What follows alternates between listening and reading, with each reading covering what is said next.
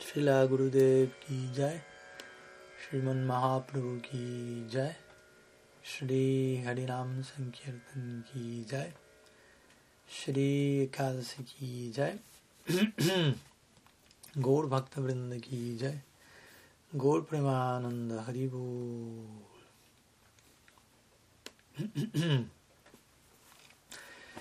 Muy buenas tardes a todos, más que bienvenidos. Y gracias por su presencia, su compañía siempre. Entonces nos encontramos una vez más hoy domingo y dispuestos a, a recibir cualquier pregunta que puedan tener sobre algún tópico, algún, alguna consulta o, alguna sugerencia de, de poder compartir algunas ideas en relación a algún tema sobre el cual sientan la necesidad de que podamos compartir, así que en ese caso pueden tomar la, el micrófono, tomarla, levantar la mano, mandar un mensaje por escrito por el chat, como, como le resulta a cada uno más, más práctico.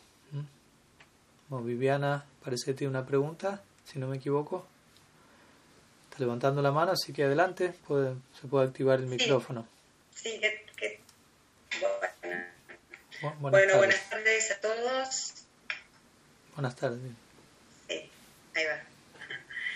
Eh, Swami, simplemente quería saber qué tal. La diferencia no me quedó clara entre eh, ra, eh, Raga Nuga y Raga Marga. Raga Nuga y Raga Marga. ¿En base a alguna charla reciente? Sí, sí. Eh, la de Swami Tripurari se refirió a, a- a la diferencia entre ellas dos, pero la verdad que no, no, no terminé de comprenderla del todo. Bueno, en realidad eh, no recuerdo el contexto exacto en el que mi Guru Maharaj compartió esa idea, pero lo que sí obviamente podemos decir al respecto es que en realidad no, en un sentido ambos términos son sinónimos. ¿m? Igual vamos a definirlos y aclarar cualquier posible diferencia entre, entre los términos, pero, pero en verdad eh, Raga Nuga y Raga Marga nos están hablando de una misma cosa. Por un lado, Raga, Raga Marga, la palabra Marga en sánscrito se refiere a sendero. ¿m? Sendero. Y Raga es una, una, una manera abreviada de decir Raga Nuga. O sea, al decir Raga Marga es otra manera en la que yo podría estar diciendo Raga Nuga Marga. ¿m? Entonces, Marga significa sendero. Raga se traduce como apego, básicamente. Generalmente es traducido como apego, ¿m? así que podemos dejarlo allí, aunque obviamente podemos darle otros significados. Y anuga, ¿m?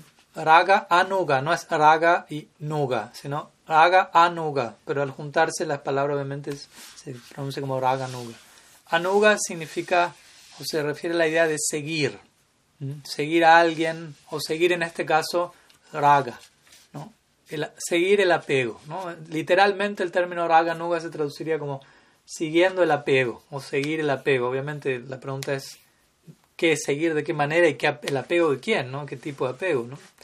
Y ahí es donde obviamente el término lo que implica es raga nuga marga o el sendero de seguir el apego se refiere a aquella práctica en donde eh, el, practicante, el sadhaka, está intentando seguir el apego de los Brajavasis, ¿m? de los asociados de Krishna en Vrindavan, quienes adoran a Krishna, más bien decir, más, más que decir adoran, yo diría aman a Krishna. Ellos adoran a Vishnu, adoran a, a Dios, por decirlo así, en como Vishnu, como Narayan, pero para con Krishna su vínculo tiene más que ver con, con el amor, ¿no? ¿no? Hago la diferencia entre adoración y amor porque por adoración, cuando hablamos de adoración, mi Guru Maharaj también menciona eso generalmente. Tenemos por un lado el objeto de adoración y el adorador. Y entre el objeto de adoración y el adorador existe la adoración. Eso implica cierta distancia entre el que adora y el objeto de adoración.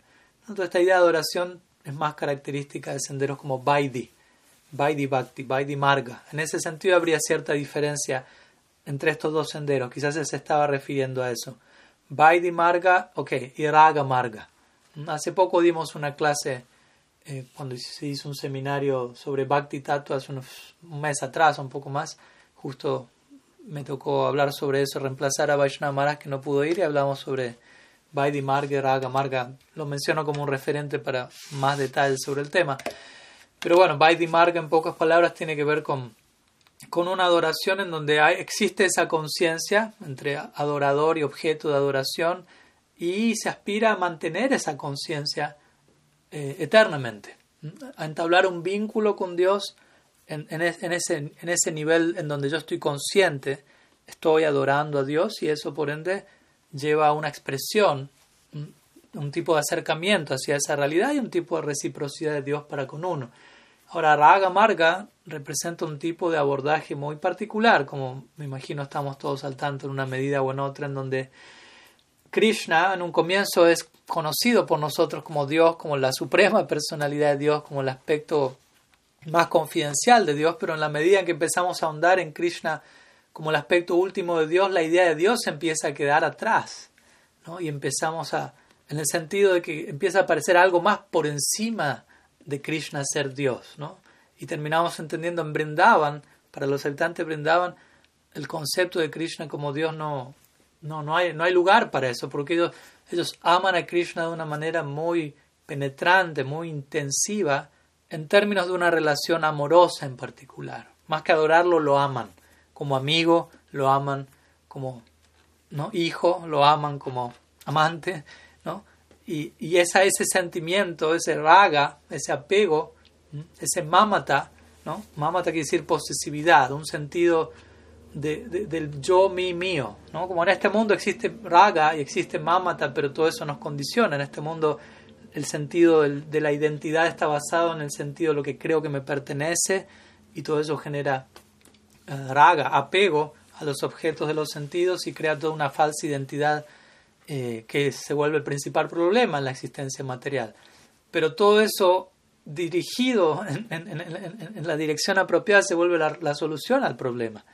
Y, vemos la aplicación última de eso en, la esfera de Brindavan, en donde todos ellos ven a Krishna en términos de un tipo de apego, en un tipo, en un tipo de y su identidad surge a partir de un tipo de posesividad para con él, un, tipo de yo, mi, mío. Krishna es mi amigo, Krishna en mí, pequeño. Y así cada cual en Brindavan piensa, siente de esa manera, Krishna reciproca a ello. ¿no? Entonces el proceso a través del cual uno aspira a entrar en esa morada, aspira a relacionarse con Krishna, en esos términos se conoce como Raga Marga o Raga Nuga Marga, el sendero en el cual se sigue a través de escuchar, a través de cantar, a través de gradualmente mimetizarse con el humor de servicio de los Brajavasis. ¿no? Esto es un proceso gradual.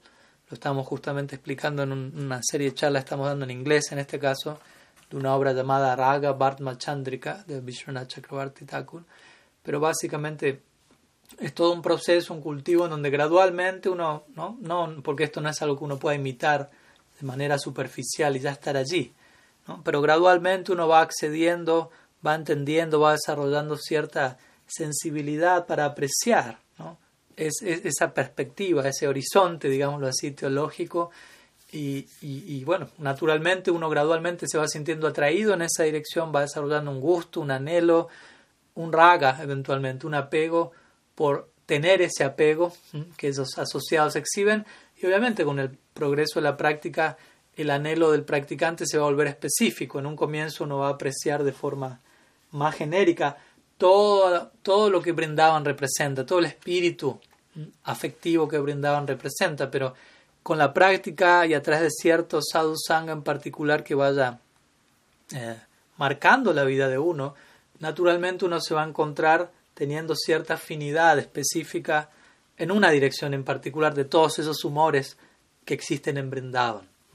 Pero el punto es que en pocas palabras, si uno quiere entrar a Brindado, si uno quiere acceder a esa morada eterna de amor y servicio, el proceso para entrar allí es Raga Marga o Raga Nuga Marga, no Vaidhi Marga. Vaidhi Marga, eh, la adoración a Dios, estando consciente de que Él es Dios perpetuamente, más bien predominado por un sentido del deber, es, Él es Dios y por ende ha de ser servido. Eso va a conducir a, a otro destino que es el que se conoce en nuestro, en nuestro horizonte teológico como Vaikunta. Vaikunta en donde Vishnu Narayan reside allí y él es adorado en el humor de Aishvarya o de majestuosidad en donde el adorador es consciente, él es Dios. Eso genera una distancia y hay un tipo de amor por Dios, pero es un tipo de amor en donde lo amo a él porque es Dios. Él ha de ser amado en ese marco, mientras que en Brindavan los habitantes de aman a Krishna, pero no porque es Dios. De hecho, ellos no consideran que Krishna es Dios. Ellos lo consideran uno más de ellos, uno más un Brayabasi más, obviamente, no, no desmereciendo quién es él, todo, todo gira en torno al afecto a él, pero, pero su visión de él es otra. Entonces, es, muy particular, obviamente, hay que tomarse el tiempo para procesar la propuesta, pero sí, en pocas palabras, Raga Nuga y Raga Marga serían sinónimos y, tienen que ver con esta idea, y Vaidi Marga sería un poquito, no lo opuesto, porque la idea tampoco es presentarlos como una, una cosa y se opone a la otra, pero sí la otra variante que generalmente suele presentarse aparte de esta. ¿no? ¿Se entiende la idea? Bien, ok, perfecto. Gracias por la pregunta. Eh, bueno, aquí enviaron algunas preguntas vía chat, así que continuamos con estas y después si alguien tiene alguna otra también la pueden plantear, ya sea por escrito, tomando el micrófono, como gusten. A continuación hay una pregunta de Bhuvaneshwari Dasi, dice así. Ah, ¿Podría hablarnos sobre aquellas recomendaciones que se dan al momento de pensar en entablar una relación con alguna agencia de Guru Tattva, como por ejemplo que sean de la misma casta, etcétera? Teniendo en cuenta que dichas recomendaciones, si bien hacen referencia a aspectos relativos y materiales, pueden ayudar a que dicha relación sea más fructífera o se establezca un mayor vínculo. Es decir, si bien al momento de relacionarse con Sri uno busca en dicho vínculo todo aquello que al Bhakti nutre, estas recomendaciones me llevaron a pensar que cierta similitud en aspectos relativos pueden ayudar o nutrir al vínculo y al cultivo interno. Si bien en esta era no existen castas, solo lo mencioné como un ejemplo de otras cosas. Pues este tipo de recomendaciones o declaraciones que se dan en las escrituras son más bien de un carácter relativo.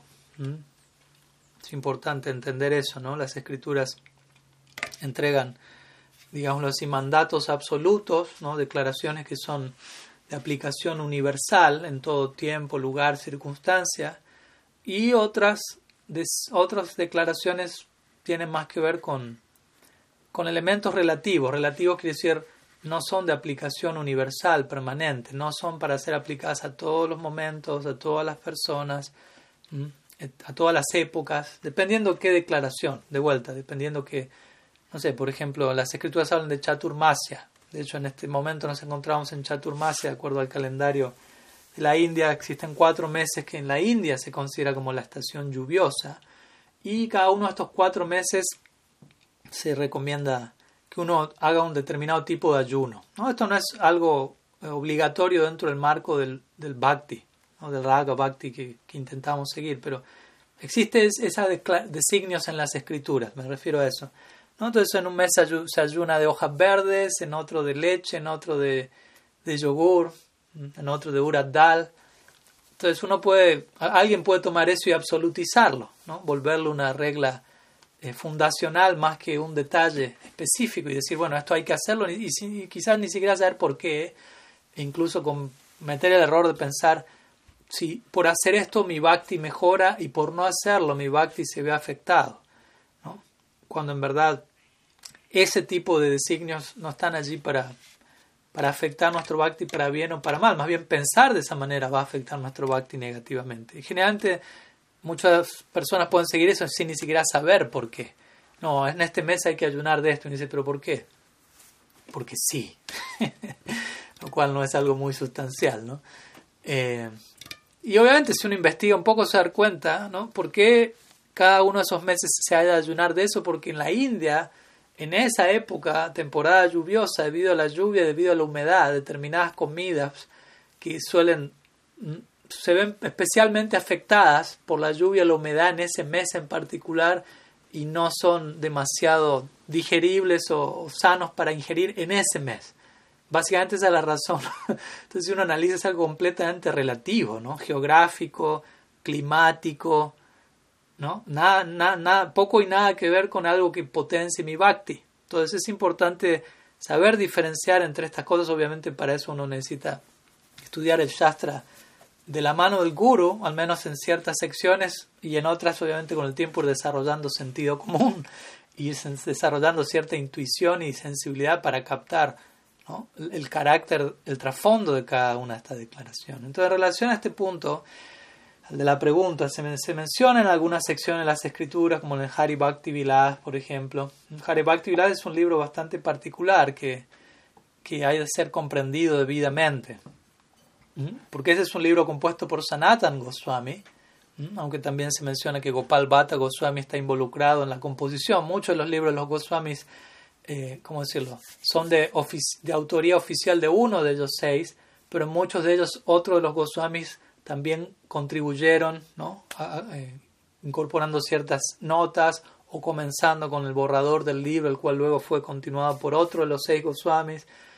Con esto no digo que los seis, todos los libros de los seis Goswamis los escribieron los seis Goswamis, pero, pero en algunos de ellos se dice eso, ¿no? Sri Jiva Goswami menciona en su Sat Sandarbha, al comienzo le agradece a Gopal Bhatta Goswami, quien de acuerdo a él comenzó la idea original del libro con las primeras notas, pero luego Jiva Goswami tomó eso y lo elaboró en un tratado amplio, extenso, monumental. Entonces, Sanatan Goswami, y en conexión, si queremos de alguna manera mencionarlo con Gopal Bhatta Goswami, allí en el Hari Bhakti Vilas se entrega toda una lista de reglas y regulaciones, de mandatos para el, Vaishnava, para el Gaudiya Vaishnava, qué hacer, cómo hacer, todos los miles de detalles, pero miles. Mi Guru Maharaj habla al respecto también de ello, ¿no? Y allí se dicen muchas cosas, muchas de carácter absoluto desde ya, no, no es que estamos desmereciendo la obra, pero muchas de carácter relativo. Y realmente si uno intenta, y, interesantemente, por ejemplo, al final del libro, Sanatan Goswami va a mencionar este libro principalmente está eh, compuesto para Grihasta Vaishnavas, lo cual es una manera, es una relativización de, la obra, ¿no? no como algo negativo, sino que pone un contexto a la obra, la cual es relativa a un determinado ashram, no a, todos los ashrams, aunque entre medio de la obra también él aclara en ciertas declaraciones, esto se aplica a los Vaishnavas en general, por decirlo así, no a, ciertos Vaishnavas en particular, pero en términos generales ciertas directrices son para ciertas personas. Pero nadie puede seguir todas esas directrices, incluso en cierta parte, por ejemplo, menciona, uno debe vestirse únicamente con ropa limpia y pura que ni siquiera haya sido tocada por ningún insecto. Imagínense, yo no sé cómo cómo se llevaría la práctica eso en ese momento, pero no, no, creo que tenían secarropa en esa época y de manera, de manera que, ningún insecto entraba a la máquina y la ropa estaba intacta, ¿no? Generalmente secaban la ropa a la intemperie. Pero bueno, el punto al que voy con esto es, ¿no? Si uno no tiene cierto criterio puede... Entonces en este Garibakti Vilas encontramos declaraciones como esta, ¿no? Uno idealmente debe aceptar un guru de su mismo, eh, de su mismo Varna, principalmente en este caso, no tanto ashram, aunque también se menciona eso, pero varna. ¿no? Por ejemplo, si uno es brahmana, que el guru sea brahmana, si uno es kshatriya, que el guru sea kshatriya. Aunque generalmente los brahmanas socialmente hablando son los gurus de toda la sociedad, pero aquí ya estamos de vuelta hablando en términos relativos de varna y ashram. Mm, varna y ashram. Y obviamente el Gaudiya Vaishnavismo de entrada rechaza ese concepto, ¿no? Dharma Prodito Kaito Paramoptri Nirmacharanam Satan. El segundo verso del Bhattan comienza haciendo a un lado esta consideración relativa. Y obviamente además está decir en los tiempos actuales el sistema Varna Ashram no es algo operativo en la sociedad del mundo, ni siquiera en India, que decir en otros países. Pero al mismo tiempo, aunque un sistema como Varna Ashram no es operativo en un sentido eh, oficial, la, esencia de ese sistema sigue estando allí, ya que es un principio eterno de la existencia material. Krishna mismo lo dice en el Gita. Chaturvarnyam mayashristam guna karma vivaga satasya kartaramabhyam vidya Este sistema social que está dividido en cuatro castas, cuatro ashrams yo mismo lo cree, aunque al mismo tiempo él dice yo estoy más allá de él, como diciendo yo no tengo, eso no tiene tanto que ver conmigo, es algo de ajuste eh, ocupacional, material, psicofísico, pero no, no tiene que ver con bhakti. Aunque se, se recomienda la adoración de, a Vishnu aquí y allá en las escrituras que lidian con este sistema, Karma Kanda en el Veda, entre otra adoración a diferentes devas. Pero bueno, no me quiero ir de tema. El punto es que Vana y Ashram no existe oficialmente hoy en día en el mundo, pero siguen existiendo, no sé, no por llamarlo castas necesariamente, pero sí modelos psicológicos, patrones de conducta, personas más inclinadas hacia una vida intelectual, hacia una vida, no sé, eh, de docencia, sacerdotal, todo eso tendría que ver con lo bramínico, personas de carácter más bien eh, administrativo, si se quiere, clase política, todo eso tendría que ver más con la clase kshatriya, ¿no? clase obrera, clase mercantil, digámoslo así, comerciante y así sucesivamente. ¿no? Entonces, la, la, recomendación que se da allí es en términos relativos, ¿no? Como diciendo, porque estrictamente hablando, si estamos hablando en nuestra escuela como Gaudiya Vaishnavas, de partida, Mahaprabhu que dice, Kipa Pripra Kripa Nyasi Sudrakininai, Sei Krishna y Guru Hai. Dice, no importa que uno sea un brahmana, un kshatriya, un vaisya, un sudra, si, si, alguien conoce Krishna Tattva, la verdad acerca de Krishna, él es mi guru. ¿Mm? El punto es, al yo buscar un guru, mi, interés central es eso, ¿no? No que sea brahmana, no que, sea, no que, que, coincida del todo con mi psicología. Ahora vamos a ir a, a eso también teniendo un lugar, pero partamos de la idea general.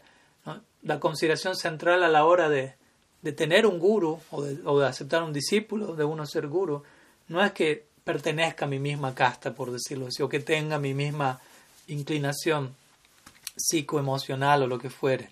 No necesariamente, vemos que no es el caso en la historia del Gaudiya Vaishnavismo. Incluso ¿no? en la época en que el sistema de castas estaba establecido, en la época de Mahaprabhu, el Varna Ashram era muy de, más, digámoslo así, estaba establecido hasta el punto que se había tornado una forma viciada, distorsionada de su, su forma original. Entonces los brahmanas habían creado todo un monopolio religioso en la sociedad. Eh, y así sucesivamente, ¿no? Considerando a los descastados como sin derechos, prácticamente al, al borde de, la esclavitud y, diferentes tipos de abusos, ¿no? Entonces Mahaprabhu, más que establecer el sistema de Varna y Ashram por encima de todo, él vino a entregar amor por Krishna, está enfatizando todas las almas son elegibles para ello y vemos que, que, sus asociados, muchos de ellos pertenecían a diferentes castas y todos ellos fueron empoderados por Mahaprabhu para entregar el santo nombre, iniciar a personas, por ejemplo, Narottam Das Thakur, él no había nacido en familia brahmínica, pero inició a miles de brahmanas. Raghunath Das Goswami había nacido en familia Sudra, pero es nuestro Prayoyan Acharya. Ramananda Rai, que decir, ¿no? quien es el Raga Marga Guru de Mahaprabhu mismo, él también había nacido en familia Sudra, Grihasta ¿no? y eh, Kshatriya.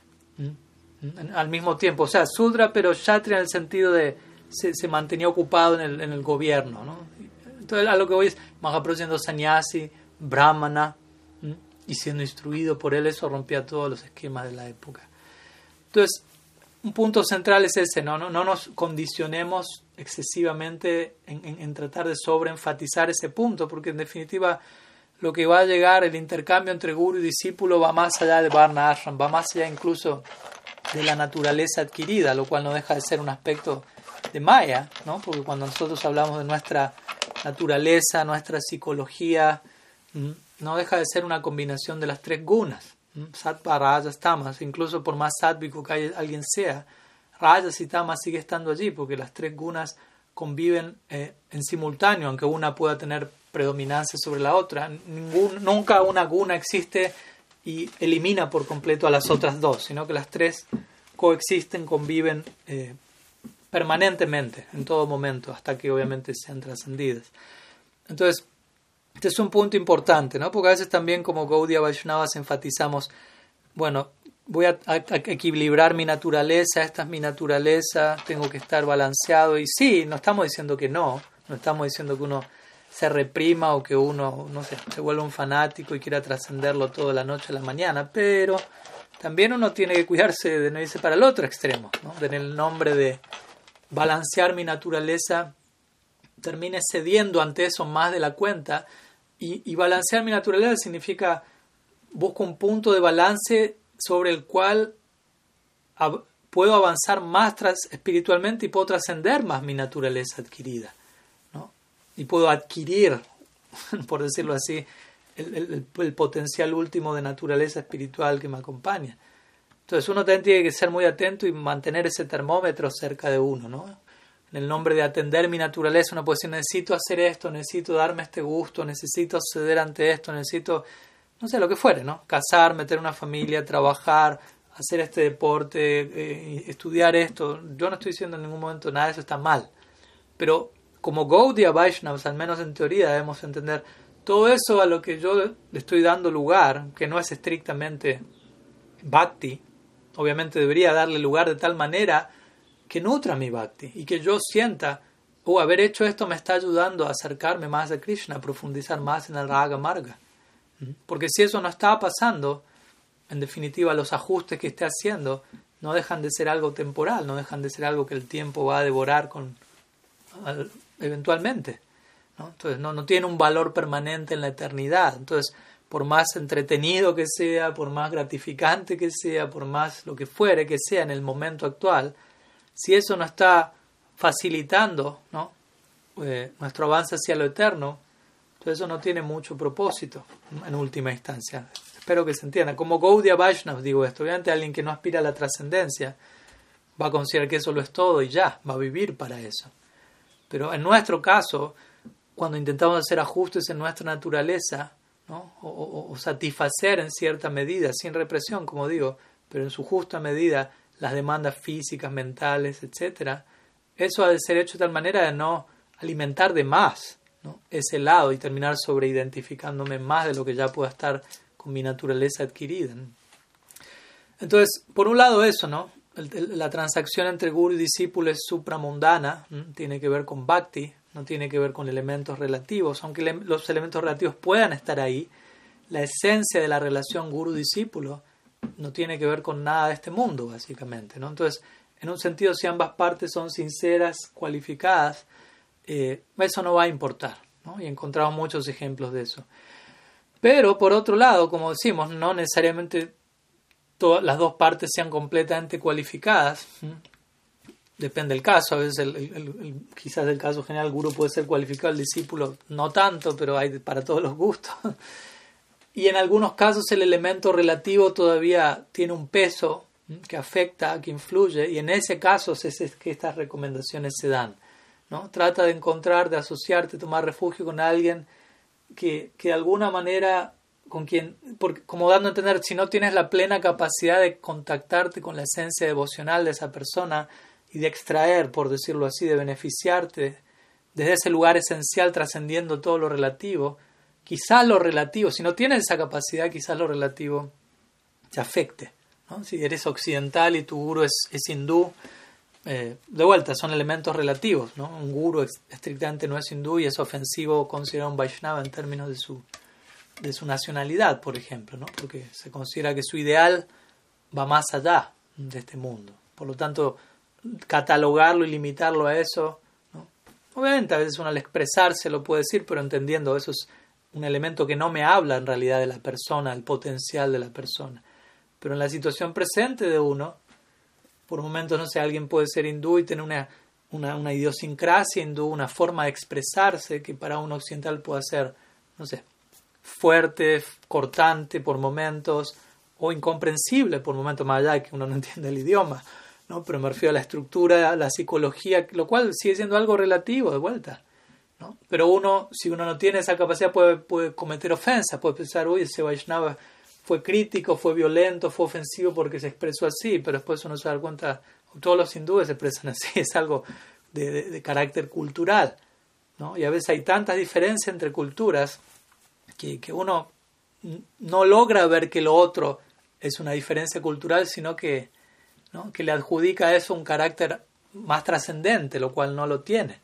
Entonces, en esos casos es donde se recomienda tratar de de tener la, asociación, el refugio o, la asociación. Rupa Goswami diría uno de los tres tipos. Él dice, Sadhu Sangha posee tres características centrales.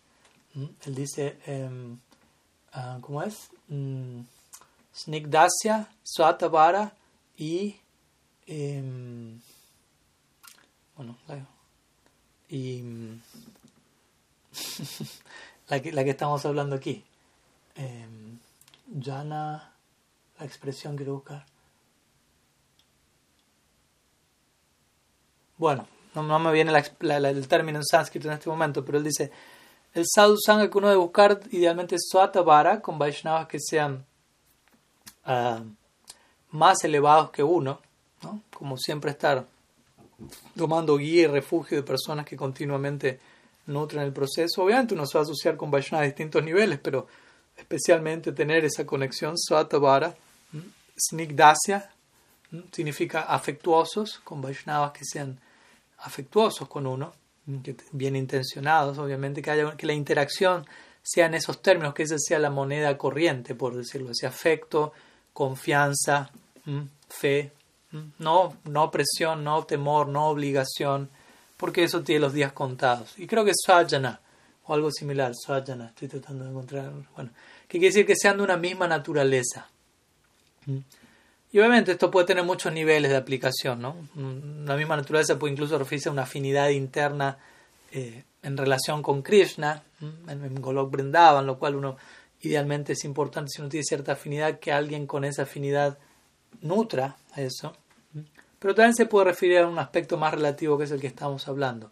¿no? asociarnos con Vaishnava de una naturaleza similar, de una psicología similar. ¿no? Naturalmente el lado humano sigue estando allí, como digo, la naturaleza adquirida sigue estando allí, hay que hacer algo con eso.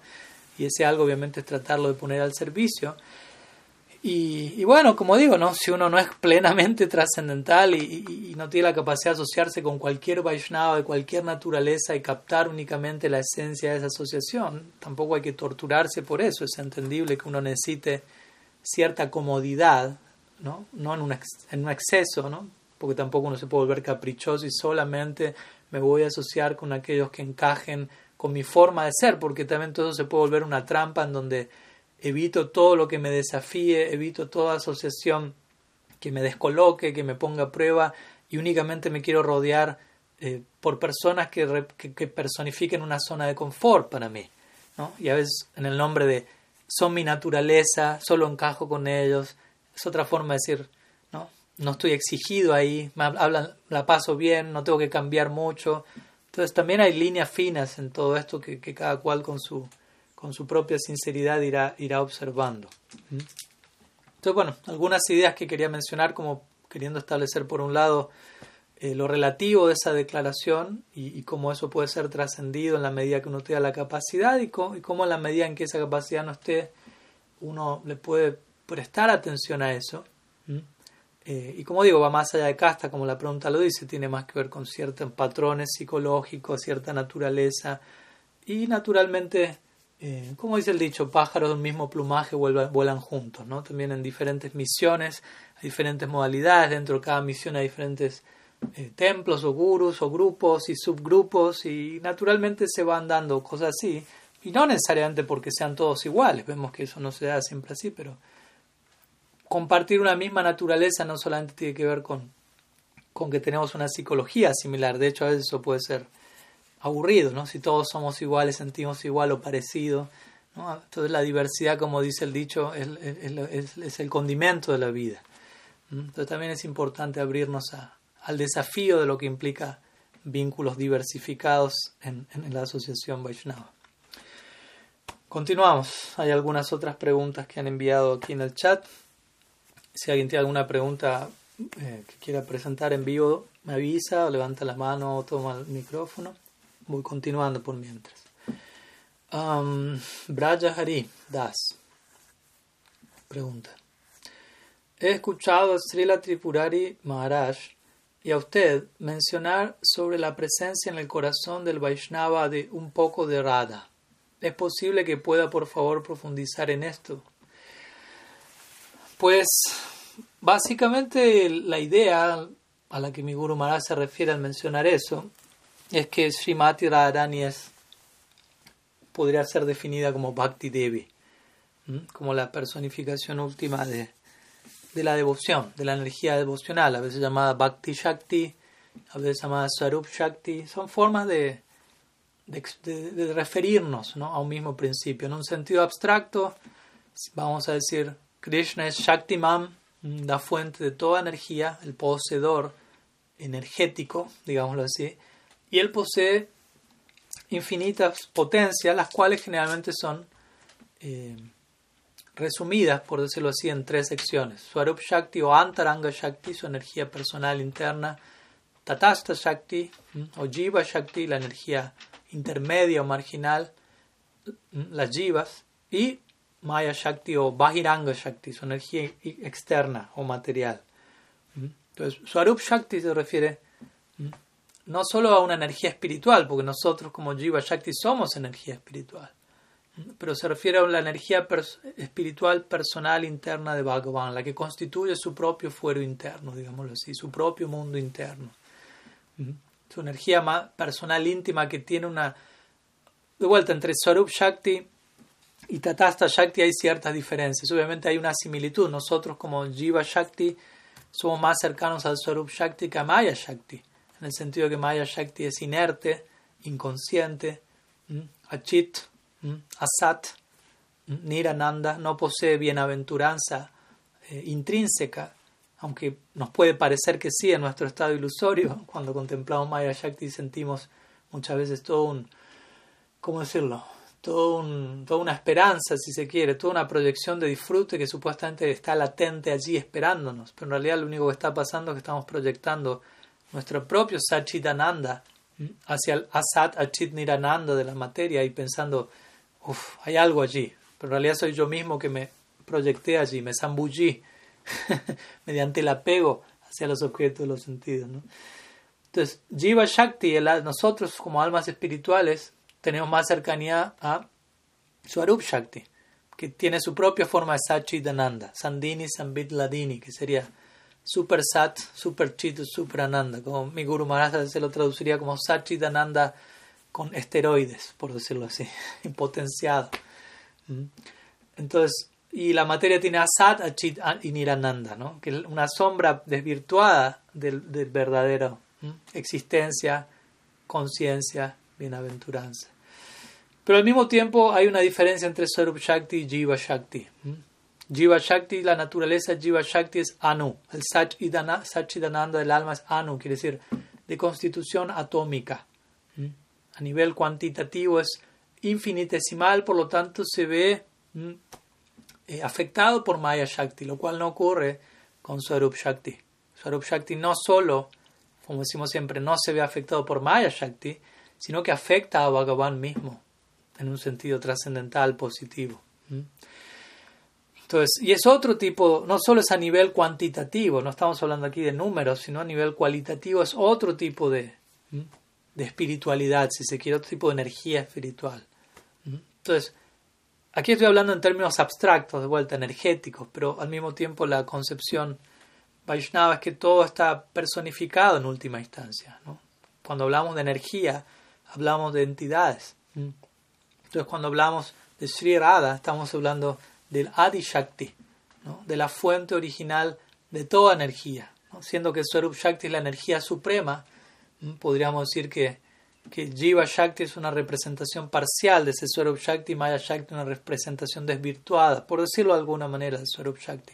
Pero el Swarup Shakti es la, el manantial sublime de toda manifestación energética y la personificación de ese Swarup Shakti es Sri Radha, Srimati Radharani. Por lo tanto, todas las demás Shaktis y todas las demás personificaciones de los diferentes Shaktis, ¿no? Lakshmi Devi, Durga, Kali, Saraswati, todas las Devis, que, en el panteón hindú personifican diferentes formas y potencias, diferentes Shaktis, todas ellas tienen su origen en Sri Radha y representan diferentes aspectos o funciones de Sri Radha, así como las distintas gopis incluso, representan diferentes aspectos que todos ellos se encuentran plenamente en Sri Radha en su plenitud. Entonces, en ese sentido, ella es Bhakti Shakti. ¿no? Bhakti es el aspecto esencial del Swarup Shakti, tal como lo describe la Jiva Goswami en sus Andarbas. ¿no? Bhakti, eh, Bhakti es la esencia del Swarup Shakti. Obviamente hay muchas expresiones del Swarup Shakti. No, es una, una, energía uniforme que solamente es de una forma y hace una sola cosa de una sola manera. Pero la esencia de este Swarup Shakti ha sido determinado como Bhakti. Y también Bhakti ha sido definido en términos de Shakti como una energía, potencia devocional, la cual obviamente, como mencionamos siempre, no es inherente a la constitución de Jiva Shakti, pues Jiva Shakti es una energía categóricamente diferente, pero la cual puede descender, llegar a la vida de Jiva Shakti, bendecir a las almas, y a través de esa conexión entre Swarup Shakti y Jiva Shakti, Jiva Shakti, Tatasta Shakti puede alcanzar su máximo potencial. Entonces, Bhakti Shakti es otra manera de hablar de Swarup Shakti, siendo que Srimati Radharani es la personificación del Swarup Shakti, del Bhakti Shakti. Entonces, si en un devoto hay un poco de Radha. ¿Por qué? Porque para hablar, a la hora de hablar de devoto, a la hora de hablar de Bhakta, estoy hablando de Bhakti. Para que alguien sea un Bhakta, un devoto, quiere decir que Bhakti llegó a su vida. En, cierto, en el caso de ciertas almas, no podemos decir que hay un poco de Radha si, si Bhakti no llegó a su vida. Entonces, que Bhakti llegó a su vida quiere decir que la personificación última del Bhakti, si Radha, llegó a su vida. En ese sentido, en cada devoto reside un poco de. Y eso es también para mí una meditación muy, como decirlo, muy, muy preventiva en el buen sentido de la palabra, muy protectora y también que nos ayuda a apreciar al Vaishnava. ¿no? Por más que todavía un Vaishnava, incluso neófito, pueda estar exhibiendo, eh, no sé, ciertos síntomas de, todo principiante, cierta inmadurez o ciertas impurezas que ya están en el proceso de ser erradicadas, pero todavía siguen allí, para ponernos a prueba nosotros probablemente uno debe recordar, ¿no? Hay, hay, hay, hay un poco de shirada, un poco o mucho, dependiendo del caso, en, en, esa persona. Por lo tanto, es venerable para mí. Esa persona se ha, vuelvo, se ha vuelto el lugar de residencia, el lugar de reposo de Srimati Radharani, quien es completamente venerable para Sri Krishna mismo. ¿Qué tan venerable debería ser para mí?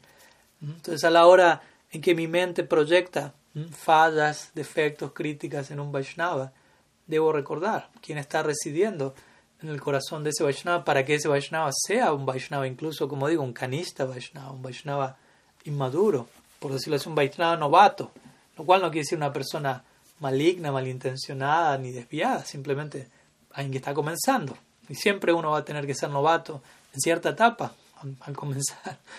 Pero si Radha está allí, por lo tanto algo sumamente extraordinario ya está allí, yo debo concentrarme en esa dirección, ¿no? aprender a ver a los Vaishnavas en términos de ese lado extraordinario y no quedar atrapado en relatividades, porque si quedo atrapado en lo relativo, incluso un Vaishnava puede ser no un novato, un Vaishnava muy avanzado, pero aún así puede estar exhibiendo cierta relatividad en su carácter, en su forma de expresarse, y yo puedo ofenderlo, como la famosa historia del Raja Suya Yajna, la deben conocer, en donde los Pandavas habían organizado esta ceremonia muy elaborada y al final de esta ceremonia que duraba mucho tiempo tenía que sonar una campana por propia cuenta la cual indicaba el éxito del sacrificio, el yajna.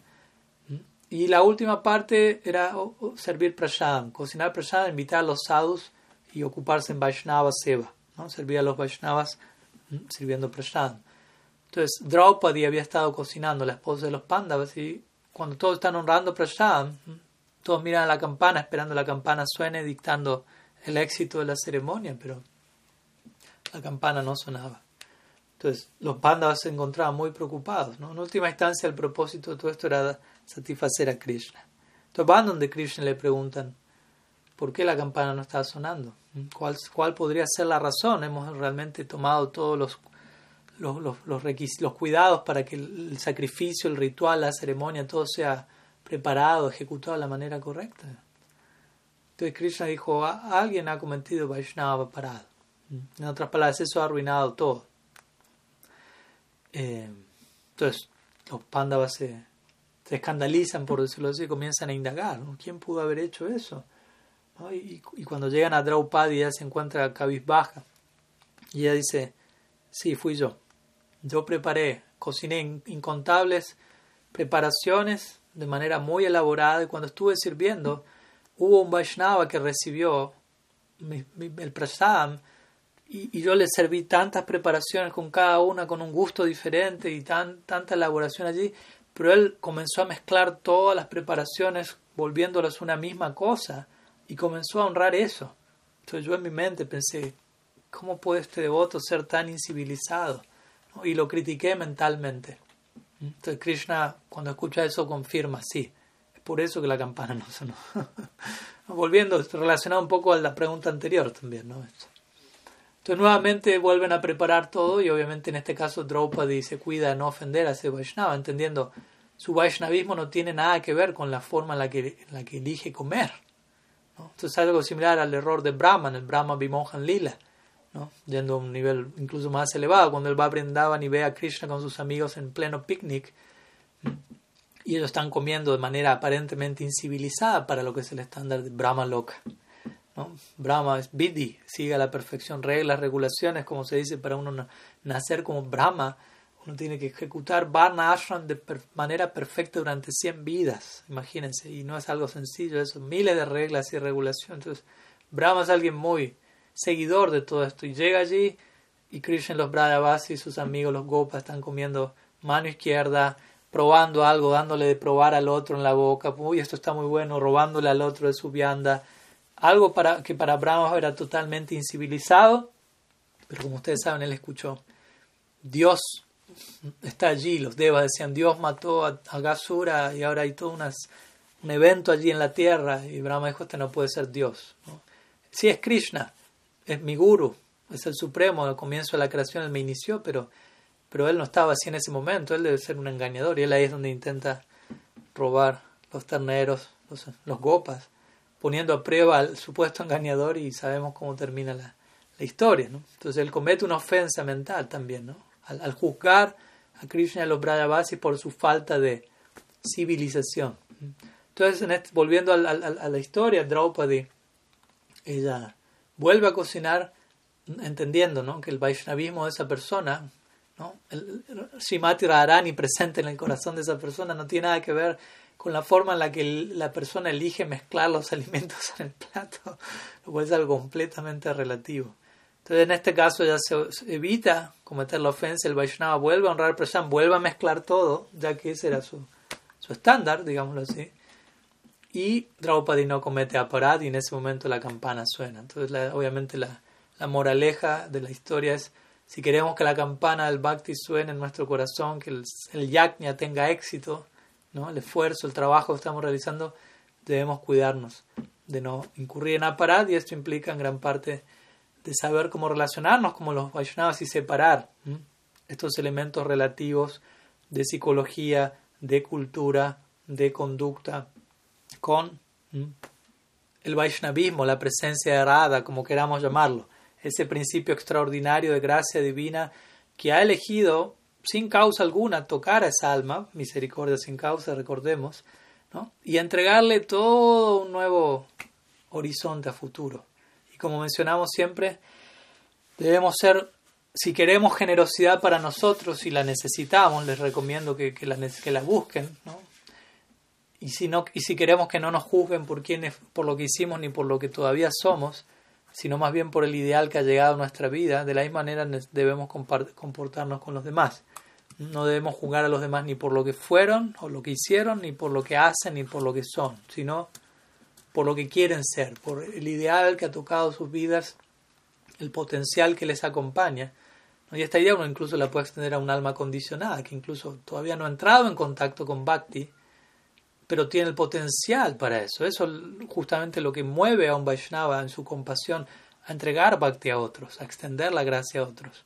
¿no? Esa persona, él, ella va a ver oh, ¿no? esta alma no, no, tiene un potencial brillante para entrar en contacto con Bhakti, para alojar a Radha en su corazón, por decirlo así, pero eso aún no ha ocurrido. ¿Qué puedo hacer para que eso ocurra? Entonces, aunque Bhakti no está allí, esa persona quizás no está apreciando un poco de Radha en su corazón, pero el Vaishnava es tan compasivo que inmediatamente ve el potencial de esa persona y ya empieza a ver ese poco de en el corazón de la persona podríamos decir de alguna manera, ¿no? Entonces, sería básicamente esa la idea, ¿no? Al decir que, que, que, en el corazón de cada Vaishnava hay un poco de Radha. Si Radha está presente en una medida u en otra. Por lo tanto, debemos ser muy, muy cuidadosos y muy, sí, muy sustanciales, muy maduros, ¿no?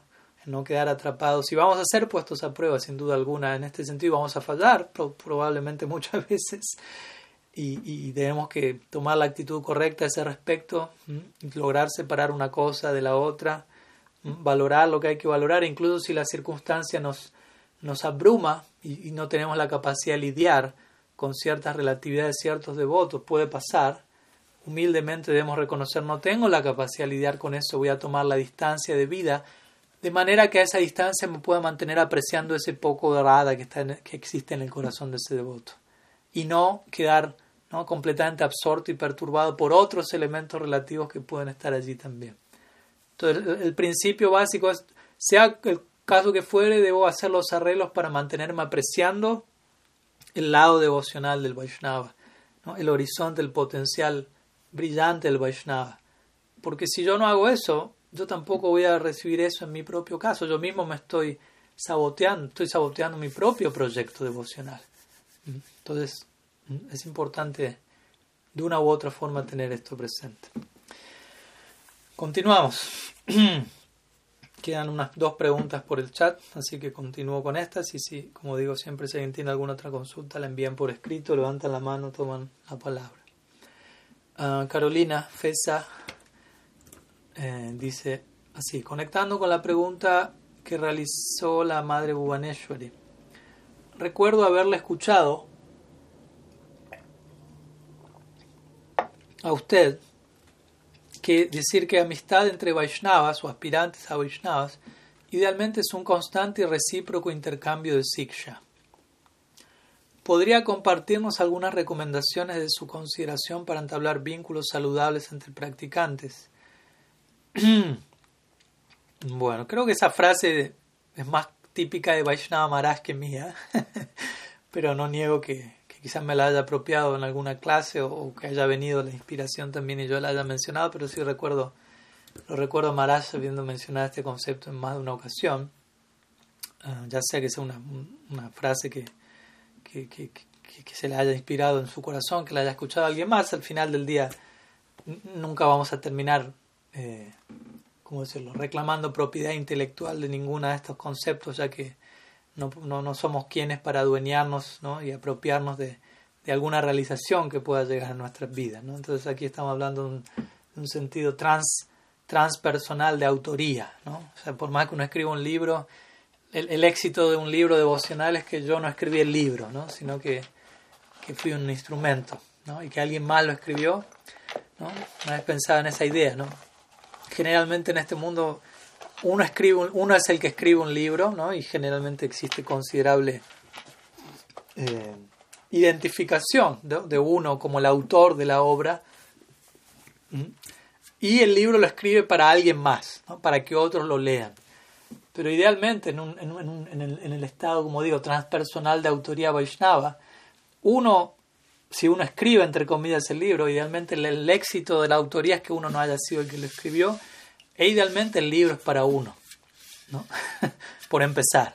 ¿no? Uno es el que va a leerlo, el que va a aprender algo de aquello que se reveló a partir de uno. ¿no? Y obviamente eso se aplica no solo a escribir un libro, ¿no? sino a estar compartiendo como en este momento y como mencionamos más de una vez el manga lecharán al comienzo de antes al compartir Harikata tiene ese propósito básicamente, no solo ofrecer reverencias, invocar bendiciones, sino rendir el propio ego falso de uno ¿no? y aspirar a, a, a, no ser uno el que hable, básicamente. ¿no? Y, obviamente varias veces eso ocurre, como siempre digo, y uno siente algo extraordinario acaba de pasar por mí, acabo de decirlo, fue muy interesante, pero no fui yo, no fue mi autoría. Y allí uno más bien se va a sentir sumamente pequeño. ¿no? Hay, que, hay que estar muy, muy desquiciado para, adueñarse de algo que explícitamente no, no fue la autoría de uno. Entonces, volviendo a la frase, lo cual es, sea quien fuera el autor, en última instancia sabemos quién es. eh, amistad entre Vaishnava es un constante y recíproco intercambio de siksha. Es una manera, sí, es una forma interesante también de, de versionar la famosa instrucción que Sri Rupa Goswami da en su cuarto um, verso del Upadeshambrita. Dadati pratigrinati guhyamakyati prichati bhukti boyate chaitva sadvidam pritilakshanam. Allí él habla de seis intercambios de afecto entre Vaishnavas. Y dos de ellos, además de dar y recibir regalos, dar y recibir prashant, son revelar la, mente de forma confidencial e indagar confidencialmente. En otras palabras, eso quiere decir compartir realizaciones que uno tenga en confianza y escuchar las realizaciones de otro en confianza. Otra forma de decir intercambio de siksha, ¿no? No necesariamente intercambio siksha significa me siento en la vía sasana, tú vas al suelo y te voy a instruir y tú eres el instruido. ¿no? Sino es compartir inspiración, nutrir mutuamente el proceso de cada cual desde las realizaciones que a cada uno le están llegando, ¿no? Porque un devoto superlativo puede estar asociándose con un devoto novato, pero ese devoto novato puede ser plenamente sincero y estar recibiendo realizaciones correspondientes a su etapa. Y un devoto superlativo, al, ver eso, al interactuar con eso, él va a haber nutrido su propio proceso al, ver eso, aunque esas son realizaciones que el otro devoto tuvo tiempo atrás quizás, pero no deja de ser algo que nutre el proceso, que confirma, que, que, que inspira, que conmueve, etc. Krishna mismo, también el Bhagavad Gita, en el segundo verso del Chatushloki del Gita, él describe otra manera muy, muy linda de qué es sadhusanga, ¿no? Entonces dice, Machita mat gata pranabodayanta parasparam, katayantas samam nityam, tushyanti charamanti ¿no? Entonces él habla de qué hacen los devotos al reunirse entre sí, y él dice, mutuamente se nutren unos a otros al, al iluminarse entre sí, hablando siempre acerca de mí, ¿no? con sus mentes, corazones absortos en mí. Obviamente, ¿no? Está en un estándar de, de elevado sadhusanga, pero sea al nivel de sadhusanga, sea al nivel de sadhu que uno pueda ser ahora, por gracia de los sadhus, uno debe aspirar a esa dirección. Entonces, a eso podríamos referirnos con un constante recíproco intercambio de siksha, ¿no? Lo que mi Guru Maharaj llamaría en inglés create a teachable moment, lo cual en español se traduciría como crear un momento propicio para la enseñanza.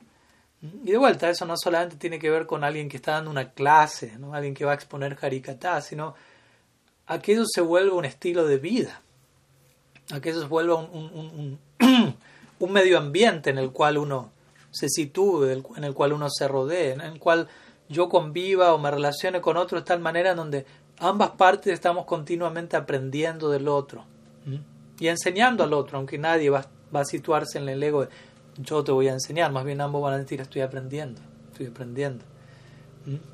¿No? Si hay honestidad, si hay sinceridad, si hay humildad sobre todo, todo eso va a permitir, no, no va a presentar los obstáculos que suelen impedir este constante recíproco intercambio de siksha, este constante muestra de amistad, ¿no? porque en otras palabras, ¿qué es lo mejor que yo le puedo dar a, un Vaishnava? ¿Cuál es la mejor manera de mostrarle mi afecto? ¿Mm? Dándole Krishna, ¿Mm? Dándole conciencia de Krishna, nutriendo su propio proceso devocional, entregándole siempre de mi parte, ¿no? mi compromiso personal, la relación con, con el Vaishnava es de mi parte entregar la verdad, siempre decir la verdad con una actitud compasiva y bien queriente. Esa es la mayor muestra de afecto que le puedo dar a alguien. Y lamentablemente algunas personas no están dispuestas a, ver eso como afecto, más bien lo sienten como un ataque, ¿no? porque la verdad a muchas personas no les, no les resulta muy gustosa. ¿no? Tenemos que estar interesados en la verdad. Pero obviamente estar interesados en la verdad también significa estar dispuestos a presentar la verdad de forma, como digo, bien queriente, compasiva, ¿no? Porque también el nombre de decir siempre la verdad uno puede terminar, ¿no? Tomando el látigo y supuestamente siendo muy transparente y honesto, pero no considerando muchos elementos, ¿no? Entonces, sí, la relación entre los practicantes debe darse en ese marco, ¿no? Sea, ese es un compromiso que tenemos entre todos para lo que es el proyecto de comunidad Vaishnava. ¿no? Y por comunidad Vaishnava no me refiero necesariamente a una misión, a un templo, a un lugar físico, sino al proyecto de, de crecer en, en, Sadhu Sangha. ¿no? Cuando nos vemos, cuando nos encontramos, cuando pensamos en uno al otro, cuando lo ve, cómo yo veo al otro, cómo pienso el otro, cómo siento en relación al otro, que todo eso se dé en un marco que obviamente como bien dice la pregunta está ligado a lo que ya venimos hablando, que todo sucede en un marco de continuo aprendizaje. Si la hacía Maharaj diría, en esta escuela somos estudiantes para siempre. Entonces, en la medida que nos posicionemos como tales, todo va a fluir alegremente, por decirlo así. Ah, va a haber pruebas, va a haber situaciones, desde ya como siempre las hay, estamos en el mundo material y mientras nos mantengamos por estos lados siempre va a haber algún obstáculo, alguna cuestión, pero no va, no va a pasar a mayor, ¿no? a mayores.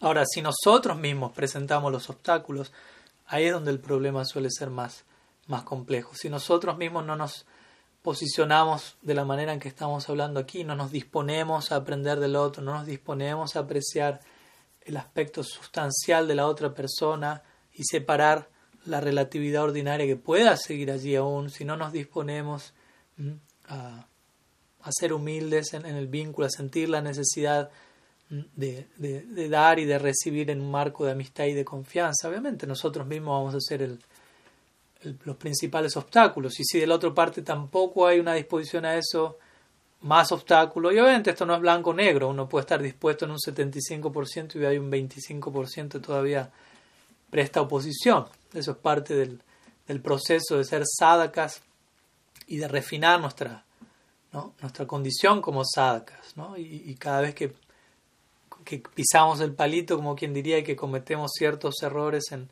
en esto deberíamos sentir un dolor, deberíamos sentir un arrepentimiento, deberíamos aprender, deberíamos tomar conciencia. Y si el otro es el que se equivoca, deberíamos nosotros igual aprender algo de eso. Y, como digo, si estamos bien parados, vamos a estar aprendiendo siempre de todo. De cuando uno hace las cosas bien, van a venir realizaciones a uno y eso va a aprender. Cuando el otro hace las cosas bien, van a ir esas realizaciones que las van a ser compartidas y van a nutrir mi proceso. Cuando yo me equivoco, no hago las cosas bien, debería aprender de eso también, especialmente de mis errores. a veces cuando las cosas salen todas demasiado bien, sutilmente uno puede hasta terminar vanagloriándose de la manera equivocada sin ver la gracia de Krishna. Entonces cuando yo me equivoco también debería aprender algo. Y cuando el otro se equivoca, también debería aprender algo. Entonces debería mantenerme en un estado de continuo, como digo, aprendizaje, continuo siksha de vuelta. Siksha quiere decir ese espíritu. Somos eternos estudiantes Estamos aquí para, no hay límite para el progreso, entendamos este punto. Estamos lidiando con el infinito, entonces nunca deberíamos acostumbrarnos a pensar de manera conformista, ¿no? Ya casi llego, ya lo entendí todo, ya no necesito volver a escuchar esto. Estamos lidiando con, con Shastar, con la revelación. Revelación quiere decir, continuamente se va a revelar algo nuevo, no es que, no, ya leí el Bhagavad Gita como si fuera un libro estático y no extático, es dinámico. La revelación es un principio que está en continuo movimiento, por lo tanto, siempre puedo abrir el mismo libro en la misma página y siempre hay algo nuevo que se está actualizando en sí mismo allí. Entonces, debo acostumbrarme a, a concebir la práctica y la vida en sí mismo en esos términos. Eso realmente significa somos eternos estudiantes. No solamente una frase romántica que suena linda y la voy a subir a, Twitter, ¿no? sino, como dice en inglés, walk the talk, ¿no? caminar lo que estoy hablando, vivir el precepto a través de mi propio ejemplo. Entonces, y obviamente eso en las relaciones con otros, con los Vaishnavas, es puesto a prueba. Pero básicamente esa sería la, la, la, lección, ¿no? Y esa es la mejor manera que yo le puedo mostrar, como dice esta frase, mi amistad al Vaishnava. ¿no? Mi amistad al Vaishnava, mi, actitud de servicio, no significa necesariamente hacer cosas en todo momento, sino en todo momento, sí, como dice aquí, constante, eh, me encuentro dispuesto a aprender, a crecer, a avanzar. Eso es humildad. ¿no? Tengo la humildad suficiente como para aceptar, no, no es suficiente lo que adquirí hasta ahora, ¿no? Siempre se puede más de vuelta, ¿no? Nunca es de un lugar de paranoia, pero sanamente abriéndome a, esa, a ese horizonte, digámoslo así, ¿no? Entonces, y no sé, uno, por ejemplo, contempla el Goura Lila, siempre es muy recomendado eso, ¿no? Uno estudiar Chaitanya Charitamrita, por ejemplo, Chaitanya Bhagavat, y uno va viendo, ¿no? Como los, los seres perfectos, los siddhas de Golok Vrindavan, Rupa Manjari, Lavanga Manjari, Lalita, Visakha, Subal, Sridham, etc., Radha Krishna, aparecen en el Gaur Lila la forma de sadhakas, de practicantes, ¿no? Y para, entre otras cosas, además del humor de lila, para nos, darnos un ejemplo, un referente a nosotros, ellos se comportan como sadhakas y por momentos parece ser que atraviesan las diferentes etapas que un sadhaka tiene que atravesar, aunque ellos son almas eternamente liberadas. Entonces ellos nos muestran el, alcance último de ser un sadhaka, cuál es la manera perfecta en la que uno como sadhaka debería comportarse en todo el sentido de la palabra. Entonces uno tiene que observar, prestar mucha atención cómo este Gaura Lila se va desplegando, cómo los Vaishnavas se relacionan entre sí, cómo se tratan, cómo sirven Prasan, cómo honran Prasan, cómo se respetan los unos a los otros, cómo se dirigen, no como algo de imitar superficialmente, pero también como dice mi Guru Maharaj, la imitación de algo bueno es algo bueno. En un comienzo uno se inspira con algo y en un punto lo imita. Sadhana Bhakti en un sentido es, es una forma de imitación. En un, no como algo malo, de vuelta, existe la imitación eh, negativa también, pero una imitación en el sentido de que me inspiro con algo, trato de seguirlo aunque todavía no poseo la plena realización y sentimiento y en un punto es algo externo y, y esa es muchas veces la, la condición paradójica del sadhaka, ¿no? Uno puede sentir, no siento nada, es, super, es superficial lo que estoy haciendo, es un show, pero al mismo tiempo quisiera alcanzarlo, pero siento que por fuera presento algo, pero por dentro mi mundo interno todavía, todavía aparecen cosas completamente dislocadas, ¿no? Y alocadas en relación al ideal que tengo ¿no? Y naturalmente uno se siente incluso a veces avergonzado para consigo mismo, pero no quiere decir que uno sea un hipócrita y tampoco quiere decir que el proceso no esté funcionando. Simplemente quiere decir que estoy empezando a experimentar el contraste entre la entrada del bhakti a mi vida y lo que todavía persiste allí como parte de mi identidad material y obviamente es un contraste considerable, pero eso va, debería dar lugar idealmente a un sano arrepentimiento y a una profunda esperanza de, la gracia, de cómo la gracia del Bhakti está afectando mi vida y con el paso del tiempo la esperanza va a terminar triunfando y voy a, desarrollar una fe cada vez más fuerte y profunda de que, de que, no, de que nada de esto es un engaño, ni el proceso, ni tampoco uno. ¿no? Si uno es sincero, uno no se va a estar engañando, entonces hay que, hay que seguir adelante. Entonces, en el Gaur Lila vamos a ver eso, ¿no? Observando el Gaur Lila se encuentra una... Y obviamente, ¿por qué enfatizo el Gorlila? Porque nosotros de alguna manera nos encontramos participando en una extensión de ese Gorlila, ya que el Gorlila, el Sankirtan Lila de Mahaprabhu representa el Yuga Dharma para esta era de Kali. Somos habitantes de la era de Kali, por lo tanto, tenemos que ver con el proceso para esta era y con el lila que entrega ese proceso, que es el Gorlila. Entonces, la experiencia de nosotros como sadhakas es una extensión del ejemplo de los sadhakas perfeccionados que los asociados Mahaprabhu dan en el Lila. Entonces nosotros estamos intentando reproducir el ejemplo que ellos nos regalan. Por eso es muy importante estudiar la vida y obra, no solo de los asociados directos de Mahaprabhu, también desde ya, pero de, los diferentes miembros del Guru Parampara, nuestros Purvacharyas, ¿no? porque a través de su vida, obra, ejemplo, todo eso pone las cosas muy claras, muy en contexto, nos ayuda a ver dónde estamos, dónde queremos estar dónde están ellos, da mucha inspiración. Y bueno, gradualmente tratamos de reproducir todo eso en la práctica, nuestra relación con, con los Vaishnavas. Como digo, en un comienzo será un poco más imitativo, será un poco más superficial, será un poco más todavía quizás no motivado de la manera más elevada y pura, será sostenible por un momento, después se nos va de las manos.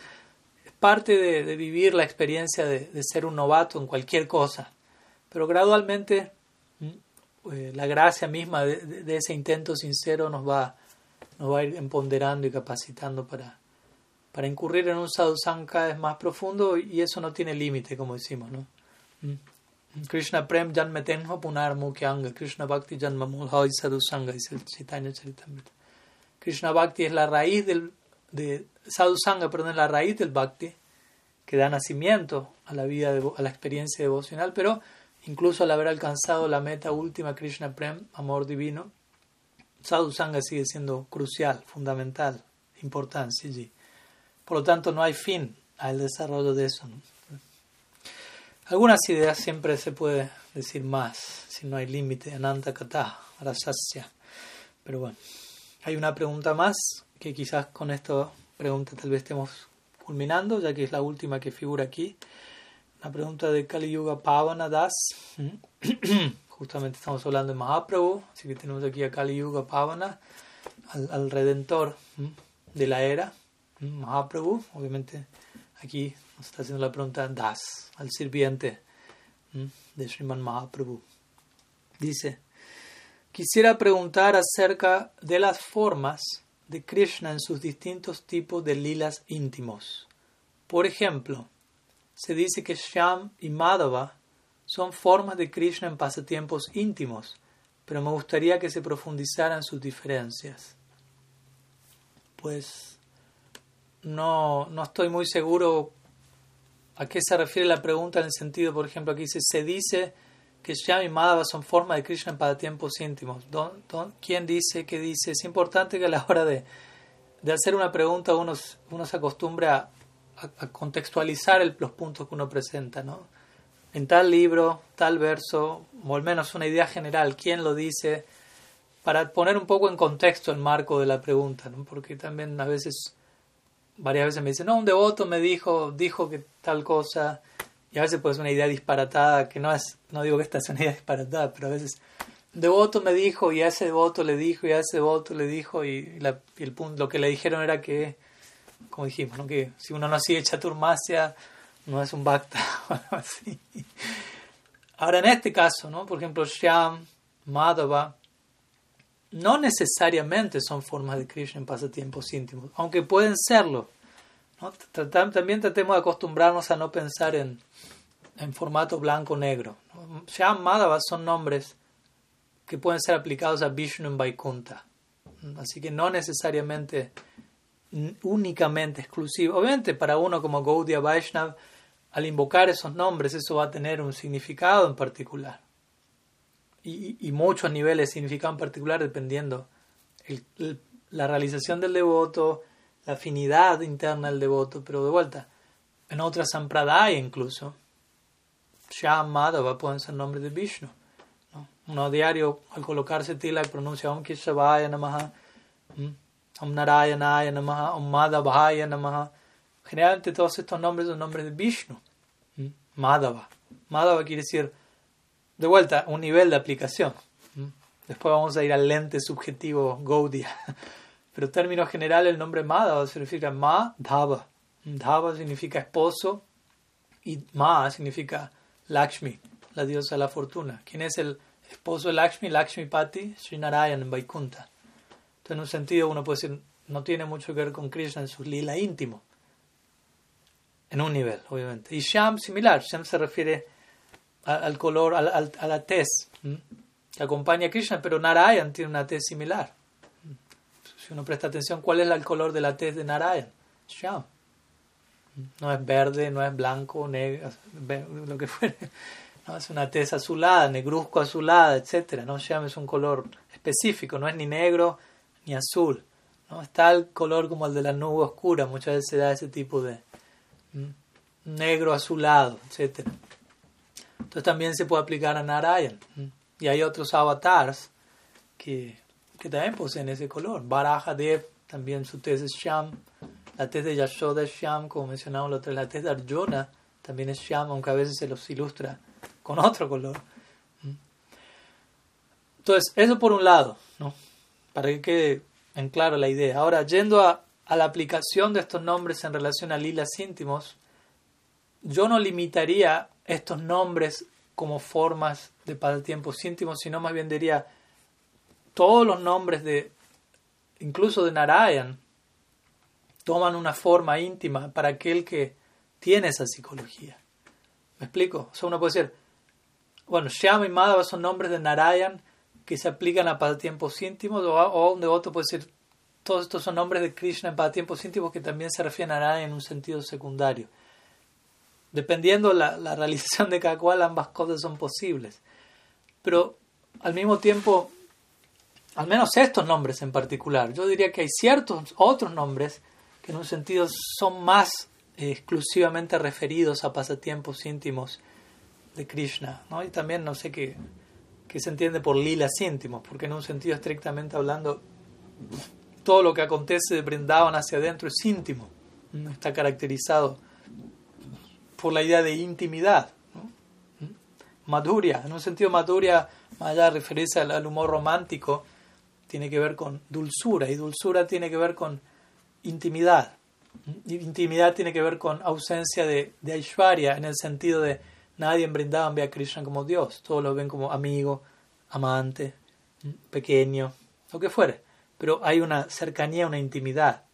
En un sentido también podemos decir, todo lo que acontece en Brindavan es un lila íntimo. Brindavan es una morada íntima, confidencial.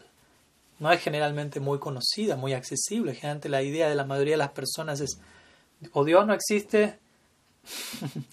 si vamos al hinduismo, muchos pueden tener una concepción politeísta, otros en gran parte van a tener una concepción impersonal, monista, advaita, vedanta, todo brahman. O si vamos a un concepto teísta, la idea general de, la mayoría va a ser Vishnu Narayan, Dios de manera explícita en Vaikunta. Entonces, por encima de todo esto tenemos Brindavan, Vaikunta Van, el bosque de Vaikunta, es un sitio muy, confidencial. Entonces, a, lo que voy con esto es, tratemos de entender esto, ¿no? de, acostumbrarnos también, de, no acostumbrarnos a, a, a, en el sentido de perder la apreciación de, lo, íntimo y del extraordinario nivel de intimidad que hay en Brindavan en términos generales. ¿no? Obviamente uno puede progresar y hablar de, no sé, los lilas conyugales, pasatiempos íntimos, de de Krishna, las gopis, como íntimo, íntimo, como en, nuestro idioma uno puede decir, tal persona tuvo intimidad con tal otra, ella se va a referir a, algo más de orden erótico, si se quiere pero en un sentido general, todo en Brindavan es íntimo, ¿no? confidencial. Entonces, eh, como digo, y, hay, y, a la hora de hablar de incluso algo, y para cada devoto, ¿no? un devoto en Vatsalya va a tener ciertos nombres en particular ligados a su sentimiento y eso va a ser especialmente íntimo. Para alguien en Sakya, similar, o un mismo nombre va a tomar diferentes formas dependiendo dependiendo la raza, dependiendo la afinidad de cada devoto. El mismo nombre va a pasar a significar algo distinto para cada devoto de acuerdo al lente subjetivo con el que ellos están viendo a Krishna. Entonces, si esta pregunta tiene que ver con lilas íntimos en el marco de Madhurya Rasa, en el marco del vínculo conyugal entre Krishna y Sri Radha, sí, Syam y Madhava son nombres que obviamente están allí presentes con un significado más aplicable a, a, ese, a ese entorno, a ese tipo de relación en particular. Eh, no tanto formas de Krishna, aunque también uno puede decir, bueno, si Krishna va tomando formas de acuerdo al amor de sus devotos, etc. Pero, no sé, por ejemplo, Madhava. Madhava significa, como digo, el esposo de la diosa de la fortuna, aunque tengan, como dijimos, Ma es Lakshmi, pero la, forma original de Lakshmi es Radha. En ese sentido uno puede decir, bueno, Krishna es el esposo de Radha, aunque obviamente en un sentido técnico Krishna no está casado con Radha, su relación no es su en, el Golok brindaban al que aspiramos nosotros, ¿no? Aquí viene otro tema, que, Golok brindaban tiene una sección interna, Antar Mandal, y una sección externa, Bahir Mandal, Vishwanath Chakrabarti Thakur describe esto. en la sección externa, los pétalos, llamémoslo si brindaban es descrito como un loto, los pétalos externos de ese loto, el devoto que practica Raganuga Bhakti con cierta mezcla de Aishwarya y mantiene esa Aishwarya va a ir a parar a esos pétalos externos de Vrindavan, en donde Radha y Krishna están en su aquí, están casados entre sí. Y uno los va a adorar en esos términos. Pero no es la meta del Gaudiya Vedanta para aquellos que aspiran a, a, este tipo de relación, ¿no? sino más bien para aquí. Pero en un sentido eh, metafísico, podríamos decir, Radha y Krishna se pertenecen unos al otro, uno al otro. En realidad, uno son una misma persona, estrictamente hablando. En términos metafísicos, Radha y Krishna son uno. En Tattva, Radha y Krishna son uno. En Baba, en Rasa, son dos.